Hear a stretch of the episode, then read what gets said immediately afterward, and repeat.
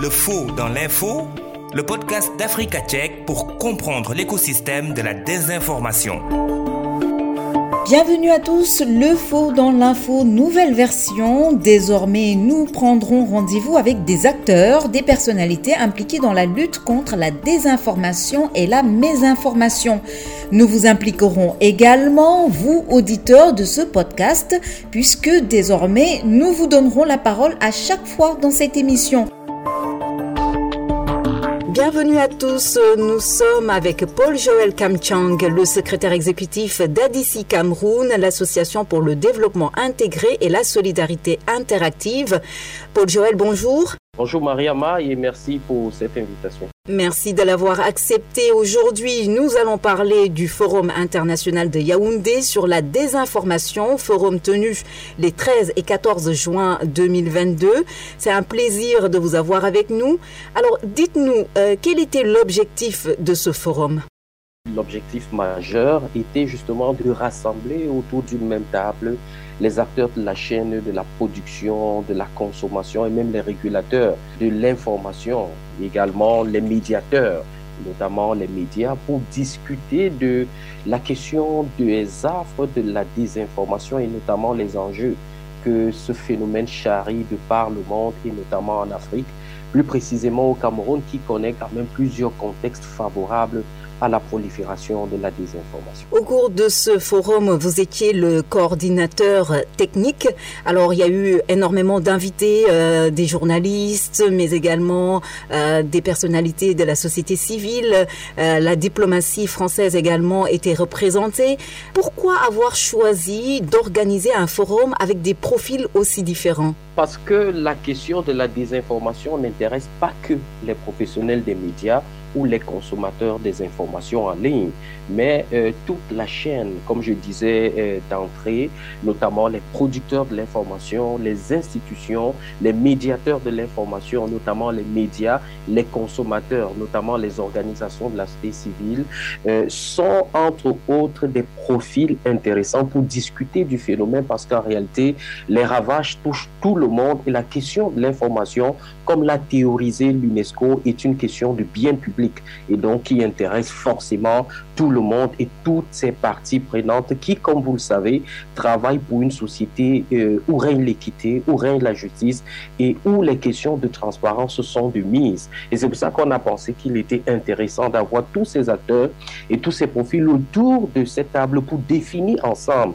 euh, de comment accord les voies et moyens, les stratégies pour justement juguler et lutter plus efficacement contre ce phénomène. Que voyez-vous, quand vous prenez seulement une seule technique comme le fact-checking, qui est une technique qui se place pratiquement en aval euh, de la désinformation, le taux de résorption du problème causé par la désinformation est moindre.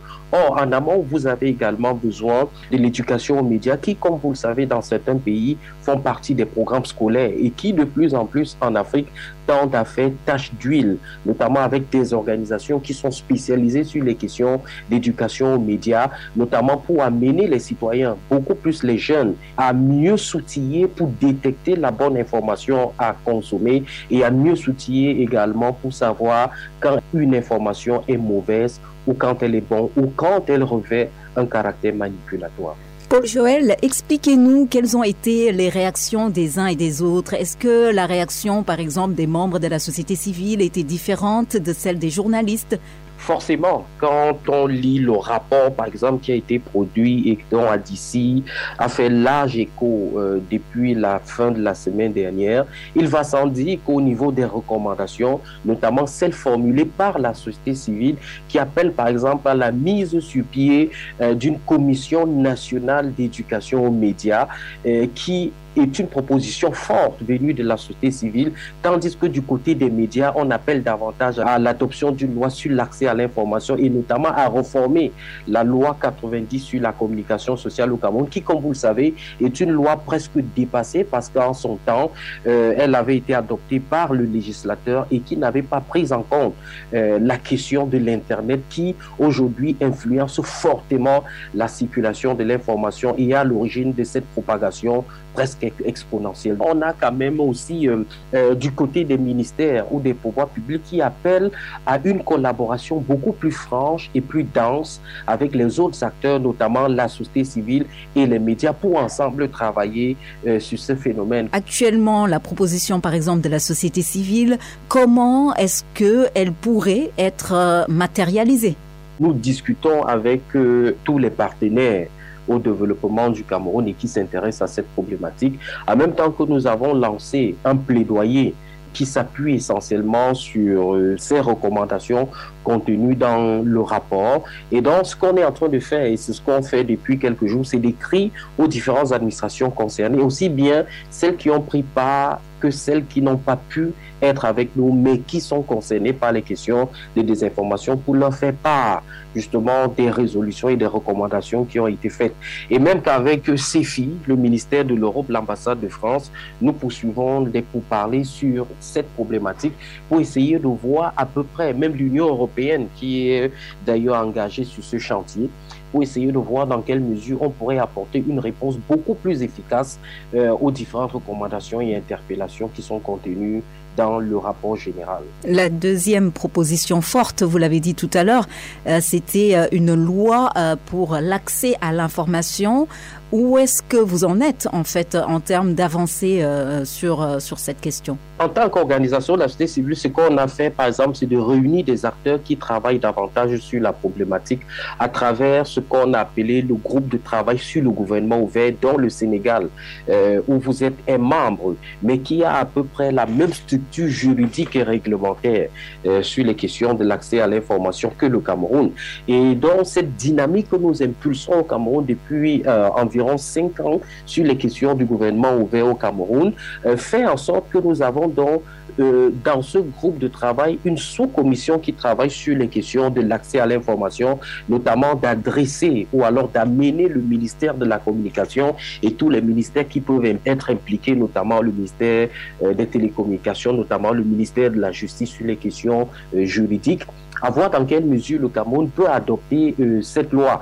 Et il y a eu des plaidoyers qui sont menés aussi bien par l'UDESCO, qui a déjà eu au moins trois rencontres avec le gouvernement camerounais euh, sur la question. On a également euh, l'OCDE qui est en train de travailler avec le Cameroun sur l'élaboration de sa première feuille de route. Et donc, l'une des résolutions fortes qui en sortira sera justement axée à mener le Cameroun à adopter cette loi sur l'accès à l'information, pour autant pour adhérer forcément au PGO, mais comme étant une réforme qui aidera à asseoir la question de la transparence qui manque euh, beaucoup au Cameroun. Et vous avez donc le forum qui vient également en appui. Et donc ces voix multiformes, divergentes sur la même question euh, euh, font en sorte qu'il est possible d'accentuer la pression sur le Cameroun et de lui montrer enfin la nécessité d'adopter une loi sur l'accès à l'information, pas pour autant pour aider la presse qui a maille à partir avec les questions d'accès aux sources, mais également pour aider l'ensemble des citoyens à mieux comprendre comment se gèrent les affaires de la cité. Et c'est pour ça que l'un des points d'honneur qu'on met sur cette loi que nous demandons de tous nos voeux, c'est par exemple l'aspect open data qui, de plus en plus, vous le savez, dans le cadre de la société de l'information, est une pratique de plus en plus partagée euh, dans le monde entier. Alors, on précise juste euh, à nos auditeurs que les open data, ce sont euh, les, données ouvertes, en fait, les sources ouvertes. Alors, Paul Joël Kamchang, la volonté des politiques est-elle forte pour éviter de faire genre un pas en avant et deux pas en arrière sur cette question d'accès à l'information? Bah, écoutez, il serait très difficile dans un contexte où tout est politisé, comme le cas du Cameroun, d'évaluer la volonté du gouvernement qui peut promettre le jour et le lendemain n'avance pas euh, d'un pas. Quoi. Vous savez, euh, ce sont des promesses qui sont régulièrement faites dans le cadre des rencontres bilatérales avec des partenaires quand cette question est par exemple évoquée. Euh, il y a par exemple ce vœu ou alors euh, les sorties du président qui demande à son gouvernement de faire savoir ou encore la matérialisation de ce vœu dans certains documents, notamment le document de la stratégie nationale pour le développement ou encore le code général euh, de la décentralisation ou encore un autre texte sorti il y a deux ans sur la transparence et la bonne gouvernance notamment qui demande de faire savoir. Mais ce qui est plus important, c'est qu'il faut aller au-delà de ce vœu cette volonté qui reste jusqu'à présent un seul vœu pour matérialiser cela dans ce qu'on pourrait appeler une loi cadre.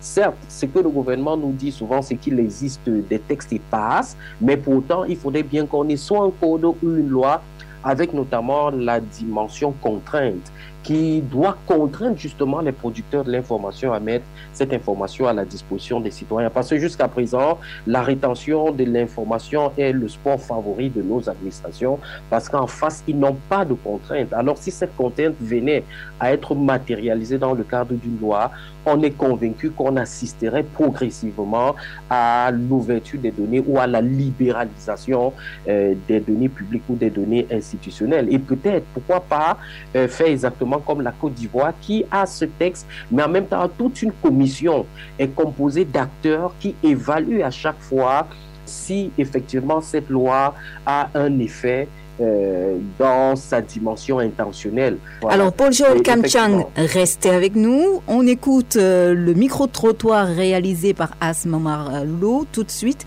Et juste après, on se retrouve pour la seconde partie de cet entretien. À ton avis, comment est-ce qu'on pourrait promouvoir le fact-checking euh, Déjà, selon moi, pour promouvoir le, fact-checking, peut-être commencer à initier dans les écoles comme EJICOM le fait. Je pense que EGICOM, ici, de la licence 2, on commence avec le fact-checking. Donc, arrivé en licence 3 déjà, on a l'habitude de le faire. Si euh, toutes les autres écoles faisaient comme EGICOM, ça sera vraiment mieux. L'exemple que je, donne même, souvent même en dehors de, de l'école ou autre, immédiatement dès qu'on voit une fausse information, une information qui ne semble pas claire, immédiatement on a le réflexe fact-checking, on fact-check. On a même l'habitude de dire ça, il faut fact-checker, il faut fact-checker. On, est des checkers. On peut faire des panels, des conférences, ou bien inviter des personnalités, bien des personnes qui maîtrisent ce sujet. Euh, pour promouvoir le fact-checking à travers les réseaux sociaux, parce que ce que je vois parfois euh, au niveau des youtubeurs, parfois ils prennent des informations, ils essayent d'expliquer, de donner leur avis et tout ça.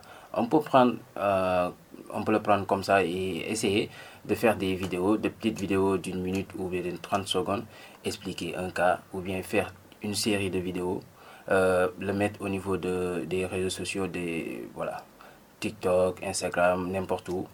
Euh, là, peut-être ça va toucher plus de monde et euh, le mettre aussi à, l'avantage des, Sénégalais parce que parfois on, peut, on peut le faire en Wolof pour attirer plus de monde, pour faire comprendre à ceux qui peut-être qui n'ont pas fait les bancs et qui voudraient savoir, qui voudraient avoir une information. Est-ce que tu penses que le fact-checking mhm. permet un éveil des consciences? Oui, je crois que oui. Le fact-checking peut vraiment permettre le réveil des consciences. En ce sens où si on considère toutes les informations qui circulent à travers les réseaux sociaux, en tout cas les sources, puisque maintenant, que ce soit expert ou juste simple utilisateur, tout le monde se permet de diffuser, de partager un flot d'informations. Donc, le fact-checking, ça permettra d'éclairer la lanterne aux citoyens qui seront mieux outillés pour faire leur choix, par exemple pour des élections. Aussi, il faut que j'en parle parce que j'y tiens. Je crois qu'il y a deux choses sur lesquelles il faudrait insister pour la promotion du fact-checking. D'abord, c'est avec les journalistes, puisque je, vois que, surtout au Sénégal, pour la plupart du temps, on on a des médias d'information générale. Mais je crois qu'il serait intéressant d'avoir du fact-checking dans ces médias-là. Et j'insiste sur la télévision surtout, puisqu'on n'en voit pas. Il y a beaucoup de personnes qui suivent la télévision et il y a beaucoup de chroniques qui se font dans les télévisions. Il y a, il y a, beaucoup de désinformation, il y a trop de manipulation. Je crois qu'il serait intéressant d'avoir des émissions de fact-checking dans les télés. L'autre aspect, c'est maintenant d'essayer de... En tout cas, c'est vrai que ça prend beaucoup plus de temps, beaucoup de recherches, etc. Mais essayer de l'adapter au contexte de nos, de nos, de nos populations, vu que, vu que on penserait que le fact-checking appartient à l'élite seulement. C'est vrai que à la base, c'est pour amener les, lecteurs, les, consommateurs d'informations en tout cas, à aller faire leur vérification. Ça demande un certain niveau, mais quand même essayer de, de sortir un peu le fact-checking de ce lot-là qui exclut, n'est-ce pas, la plupart de nos compatriotes sur euh, les intérêts que ça pourrait avoir. Nous retrouvons le secrétaire exécutif d'ADICI Cameroun, Association pour le développement intégré et la solidarité interactive, Paul Joël Kamchang. Rebonjour. Vous avez écouté, vous avez entendu ce que des étudiants de EGICOM, une école de formation pour journalistes ici à Dakar, ont dit euh, sur euh, comment faire pour sensibiliser euh, sur les questions liées à la désinformation. Alors il y a eu énormément de choses qui sont ressorties. Un des intervenants a suggéré des vidéos et des tutos sur YouTube ou encore TikTok afin de sensibiliser le maximum de personnes. Qu'est-ce que vous en pensez? Oh, je voudrais commencer déjà par euh, adresser euh, mes chaleureuses salutations aux promoteurs des, des JICOM, Tidiane, que j'apprécie euh, particulièrement. Pour revenir donc à la question, c'est on a écouté ensemble ce Vox Pop où il y a quand même des idées qui jaillissent, mais là, ce sont les étudiants des JICOM qui connaissent ou alors qui ont au moins une idée approximative de ce que c'est que la lutte contre la désinformation. Je ne suis pas sûr que si vous étiez allé ailleurs, dans une autre école, on aurait eu cette même approche ou ce même ressenti comme ces étudiants qui sont au fait des questions de l'information. Pour autant, il faut dire que des idées, euh, ça, ça existe. Il existe une pléthore d'initiatives prises dans ce sens, mais il faudrait peut-être pousser la question un peu plus loin pour dire que malgré toutes ces initiatives, pourquoi la désinformation persiste? Eh bien, tenez-vous tranquille, c'est parce que parfois les gouvernants sont à l'origine de cela, sont derrière euh, tout cela, notamment avec des cabinets noirs. Et comme on l'a pensé dans le cadre du Forum international des Yaoundé sur la désinformation, les questions de lutte contre la désinformation sont des questions synergiques, sont des luttes d'équipe, des luttes coordonnées. Ça ne devrait pas être euh, euh, des luttes tout à fait isolées c'est transversal, comme on peut le résumer. Alors, euh, pour en revenir au Vox Pop en tant que tel, la proposition euh, d'avoir des tutoriels sur YouTube ou en tout cas d'avoir une présence sur TikTok, euh, est-ce que ça peut être une bonne idée? Oui, ça peut être une bonne idée dans la mesure où il faut que tous ces paramètres soient rassemblés. C'est-à-dire, si vous prenez le cas d'Africa Tchèque, par exemple, qui est en ligne, est-ce que l'action de Africa Tchèque suffit pour reculer la désinformation. Je ne pense pas. C'est qu'Africa Tchèque aurait fermé, puisqu'Africa Tchèque ne travaille que sur la désinformation, entre autres. C'est simplement pour dire qu'en réalité, il y a beaucoup de choses qu'il faut pouvoir maîtriser ou comprendre pour pouvoir évoluer. C'est un peu comme un grand marché. C'est-à-dire, pendant qu'on casse ceux qui sont mal installés, D'autres qui sont en plein marché continuent leurs activités et évoluent sans pour autant avoir peur ou alors ceux qui servent certains intérêts continuent justement à, à les servir sans pour autant avoir des représailles ou la peur du gendarme. Un des intervenants avait parlé de l'importance de la formation. Euh, d'ailleurs, Africa Tchèque également est présent pour euh, la formation des étudiants. Mais est-ce qu'il faut limiter cette formation aux étudiants qui sont dans le domaine du journalisme ou est-ce qu'il faudrait l'élargir à d'autres étudiants? Il faut l'élargir complètement à d'autres étudiants, notamment aux journalistes de communication institutionnelle, parce que de plus en plus, on tend à réfléchir sur comment est-ce qu'on anticipe sur la désinformation. Et ça fait partie, par exemple, des discussions qu'on a de temps en temps avec Facebook pour leur dire, par exemple, que la visite euh, du président Macron, pour prendre cet exemple, est par exemple un contexte qui prévoir la stratégie qu'il faut adopter pour lutter contre la désinformation parce que forcément, avec la question du sentiment anti-français qui monte, il y aura donc des attaques qui pilulent ou alors des attaques euh, qui sont un peu plus grandissantes sur les réseaux sociaux. Et donc, il y a une façon d'anticiper, par exemple, en identifiant les acteurs qui sont des multirécidivistes sur la toile. Mais il ne faudrait pas oublier qu'il y a aussi d'autres acteurs très importants, notamment les acteurs politiques qui sont des spécialistes de la propagande.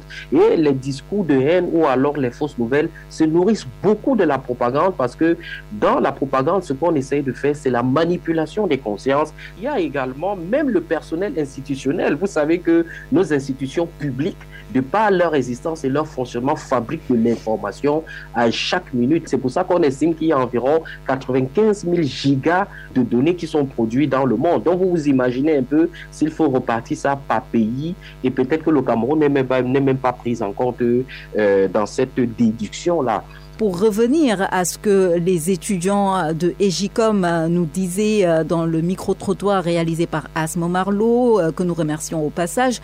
Alors, euh, il y a eu aussi d'autres suggestions comme le fait de sensibiliser sur la désinformation en s'appuyant sur les langues nationales. sont-elles importantes dans cette promotion du fact-checking, dans cette promotion de la vérification des faits? Absolument, c'est très important. Parce que je vous prends un cas de figure. Parfois, quand vous allez dans les villages, euh, votre grand-mère affirme quelque chose. Quand vous lui demandez qu'elle a pris ça où, elle va vous dire c'est la radio c'est la télé. Donc vous voyez, ce qui peut être une référence euh, pour elle, c'est pour dire oh, combien il est important, par exemple, d'axer cette lutte également dans des langues. Et je crois qu'Africa Tchèque, notamment au Sénégal, a tout un programme sur du fact-checking en Wolof. Et même euh, certains de nos amis, notamment euh, avec le Swahili, qui essaye donc justement d'appliquer cette langue-là pour diffuser de la bonne information. Il va sans dire qu'autant il faut des acteurs plurisectoriels, autant il faut des langues d'un peu partout. Mais euh, vous savez, par essence, le fact-checking a un très fort volet pédagogique. C'est aussi quelque chose qu'il faudrait toujours retenir et maintenir lorsque pour des journalistes, il faut le faire. Et peut-être maintenant, pour ceux qui produisent des contenus euh, comme des communicateurs d'entreprise, c'est peut-être de revoir la façon de produire des contenus, éviter des mots ou des informations polysémiques, parce que quand il y a polysémie euh, en matière de l'information, ça crée tout de suite euh, de la désinformation et donc il faut être très attentif, faire attention et rester sur de la précision et la concision. Donc, vous voyez, c'est tout un chantier, c'est une mastodonte, en fait, qui, euh, jusqu'à présent, très peu d'acteurs s'intéressent à ce secteur lorsque ce ne sont pas seulement des séminaires. Mais quand il faut travailler, vous allez trouver très peu d'ouvriers pour justement lutter contre euh, le phénomène de la désinformation et même des discours de haine, parce qu'à chaque fois, il faut toujours indiquer que c'est lié et l'un est parfois le corollaire de, de l'autre. Et comment expliquer le fait qu'il euh, n'y a pas d'émission télé euh, sur le fact-checking? On, on, en trouve ailleurs, hein, mais euh, en Afrique francophone, on n'en voit pas. Comment l'expliquer? Ça va du fait, par exemple, que le fact-checking est trop exigeant.